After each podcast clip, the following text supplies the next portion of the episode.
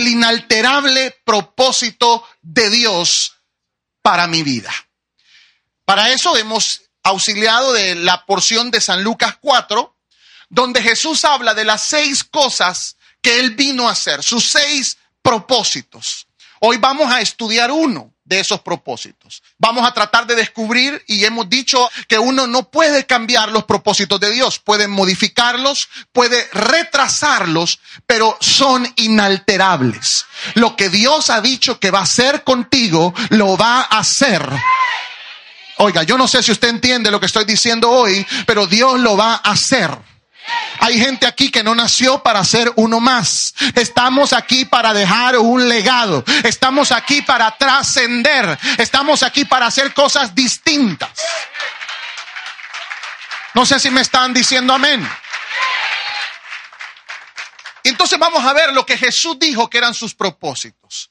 En el libro de San Lucas, capítulo 4, versículo 17 al 20, dice la palabra de Dios, Libro de San Lucas, capítulo 4, versículo 17. Y se le dio el libro del profeta Isaías. Y habiendo abierto el libro, halló el lugar donde estaba escrito. ¿Qué estaba escrito? El Espíritu del Señor está sobre mí. Estoy leyendo el versículo 18. Por cuanto me ha ungido, digan conmigo fuerte, para. Número uno, dar buenas nuevas a los pobres.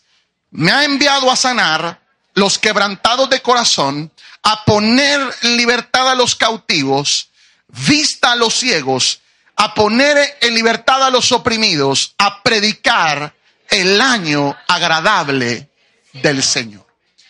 Hoy nos toca el versículo 19. Vamos a hablar de qué? A predicar el año agradable del Señor. Va a encontrar muchas corrientes que definen o tratan de descifrar en qué consiste el año agradable del Señor. Pero yo quisiera ser no teológico, sino humano, racional, lógico. Quiere decir que si hay un año agradable es porque hubo uno desagradable.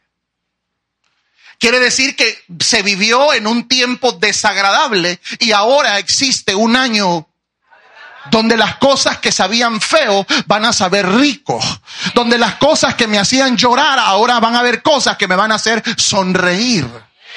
Entonces, eso está diciendo Dios, Dios está diciendo, quiere decir que yo voy a declarar y voy a predicar. Se abre un tiempo, se abre una etapa donde las cosas que eran desagradables ahora empiezan a ser agradables. Para los que hemos leído mucha Biblia, sabemos que se está, está hablando de la nueva revelación del Mesías. Ese es el año agradable. Porque la vida sin el Mesías, la vida sin Jesús era mucho más complicada religiosamente hablando. Por ejemplo, yo recuerdo que cuando el pueblo de Israel fue llevado a tener un encuentro con Dios, no fue llevado a ver a un Cristo que sanaba y que curaba, sino que el pueblo de Israel fue llevado a un monte, un monte terrible. Un monte que dice que retumbaba así. Y dice que los israelitas se iban a esconder porque Dios estaba en el monte. Entonces le decían a Moisés, subí vos. ¿Se acuerdan? Subí vos. Anda vos, anda a hablar con Dios. Y ellos no querían hablar con Dios, no querían oír a Dios porque les daba miedo. La ley judía hablaba de que quien se subía a ese monte tenía que morir porque era el monte Sinaí, el monte de Dios, la montaña donde Dios hablaba, la montaña donde Dios se hacía sentir, donde Él con su mano escribió los diez mandamientos que iban a regir la vida del pueblo judío. Pues eso no era tan agradable. Eso al contrario era, era complicado, porque la relación con, con Dios no era tan bonita, más bien era una, una relación de miedo, una relación de juicio, una relación de, uy, no quiero hablar con Él, no quiero acercarme a Él. Lo segundo que pasaba en el tiempo desagradable es que todos los hijos que nacían no eran iguales. Por ejemplo, la ley del primogénito marcó a Israel para siempre. ¿Estamos claros? Eso se acabó ya. No hay primero ni último en Dios. Cuando Isaac está por morir, llama a su hijo Esaú y le dice, te quiero bendecir porque eres el mayor. el chiquito se da cuenta y dice, no, yo, ¿cómo voy a dejar que se lleve aquí la bendición del primogénito? Si ya me la vendió por un plato de lentejas. Así que yo voy a cobrar lo que me toca. Y se tuvo que disfrazar. Se tuvo que disfrazar y se puso los pelos del hermano, el cabello del hermano, se echó el olor del hermano, todo. Y cuando estaba con el papá, el papá decía, pero yo te oigo la voz de, de Jacob. ¿Y cómo decir que sos Esaú? Soy Esaú, papá. Y aquel engañando a su papá se llevó la bendición, no sé si usted recuerda. Y después el hermano lo quería matar, porque él ya había, lo que él no se acordaba es que en un momento de hambre, en un momento de necesidad, vendió la primogenitura y ahora su hermano la había cobrado. Otro de los aspectos más dolorosos de la escritura es cuando va a bendecir a, sus hijos Jacob y va a buscar precisamente, manda a llamar a José.